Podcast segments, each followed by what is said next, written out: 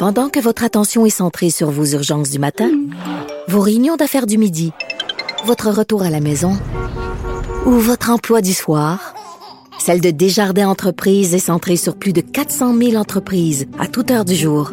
Grâce à notre connaissance des secteurs d'activité et à notre accompagnement spécialisé, nous aidons les entrepreneurs à relever chaque défi pour qu'ils puissent rester centrés sur ce qui compte, le développement de leur entreprise.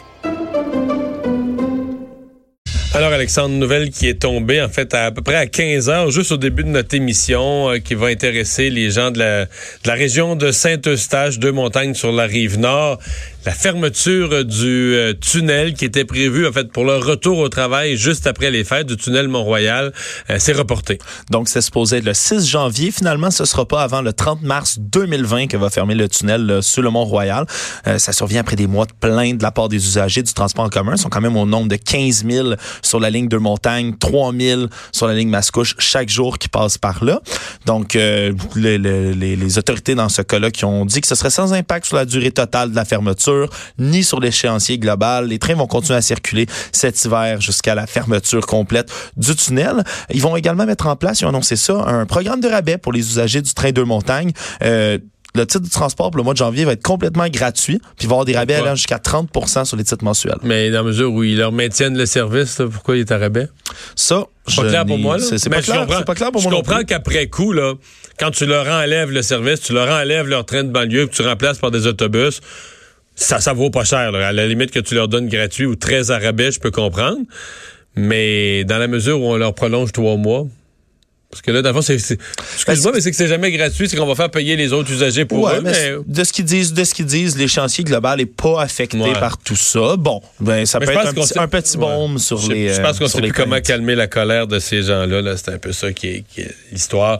Euh, le président Trump, ben là, il y a toutes sortes de sondages euh, de fin d'année qui viennent mesurer l'impact de sa destitution sur sa popularité. Est-ce que les gens approuvent ou n'approuvent pas sa destitution? Euh, c'est pas tout bon pour lui, mais c'est loin d'être tout noir. Là. Non, effectivement, c'est c'est c'est pas des très mauvais chiffres qui viennent de tomber pour Donald Trump. Euh, il y a 45% des Américains qui souhaiteraient la destitution de Donald Trump, 77% de ceux-là chez les électeurs démocrates. Il y aurait 47% qui s'y opposeraient à cette destitution. Donc, euh, c'est encore né à né. C'est encore né à né, c'est encore extrêmement serré. Évidemment, on le dit à chaque fois, le Sénat à moins d'un miracle, ne laissera jamais euh, M. Trump être, euh, pas, être jugé et condamné. Mais le vote pour l'amener jusqu'au Sénat devrait avoir lieu demain. Euh, et au moment où tout ça arrive, ben il y a un joli papier, une jolie lettre qui été adressée à Nancy Pelosi, euh, la, la, leader démocrate de la Chambre, par Donald Trump, une lettre de six pages, courrier officiel, qui a euh, été assez vitriolique, si on peut dire, euh, tout à l'heure. Ça, ça, a été révélé. Il parle d'accusations infondées. Il accuse de vouloir déclarer une guerre ouverte contre la démocratie américaine. Il est allé de gros mots. On peut lire euh, des, des, des, des, des sacres un peu partout, des jurons dans cette lettre-là. il estime qu'il a été moins bien traité, attention Mario, dans sa procédure de destitution que les accusés dans les procès de sorcières de Salem.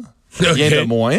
Euh, il dit également que c'est rien de plus qu'une tentative de coup d'État illégal et partisan. On ramène encore une fois euh, l'épouvantail du coup d'État. Il est passé euh, brièvement sur chacun des deux chefs d'accusation en disant que c'est il y en a le premier complètement fourbe, sans valeur, un produit de leur imagination. Le deuxième serait absurde et dangereux. Alors voilà, donc la réplique de Donald Trump. Euh, donc demain, il va y avoir un, un vote. Euh, il reste qu'il y a une au Sénat, il n'y a pas de suspense sur le vote du Sénat. Il y a quand même un petit suspense sur est-ce que si une couple de sénateurs républicains votaient, on pourrait entendre quelques personnages importants proches de Donald Trump donc, qui viendrait rendre quand même la, procédure un peu plus salée. Un peu plus salée, mais peut-être pas à l'avantage des démocrates. C'est d'ailleurs pour ça que Nancy Pelosi avait retenu si longtemps euh, le, vote pour, pour l'impeachment, le procédure de destitution, euh, parce que ça pourrait se retourner contre eux. Trump, lui, en est convaincu et arrête pas d'en parler. Euh, ça va se retourner à son avantage. Tout est dans sa poche. Et si les républicains veulent faire entendre des témoins républicains, ils vont pouvoir le faire également. Donc, c'est un risque électoral un peu mm. pour tout le monde, une arme à double tranchant, mais ça pourrait être plus salé que ce qu'on, comme tu l'as dit, que ce qu'on pourrait penser. On s'arrête.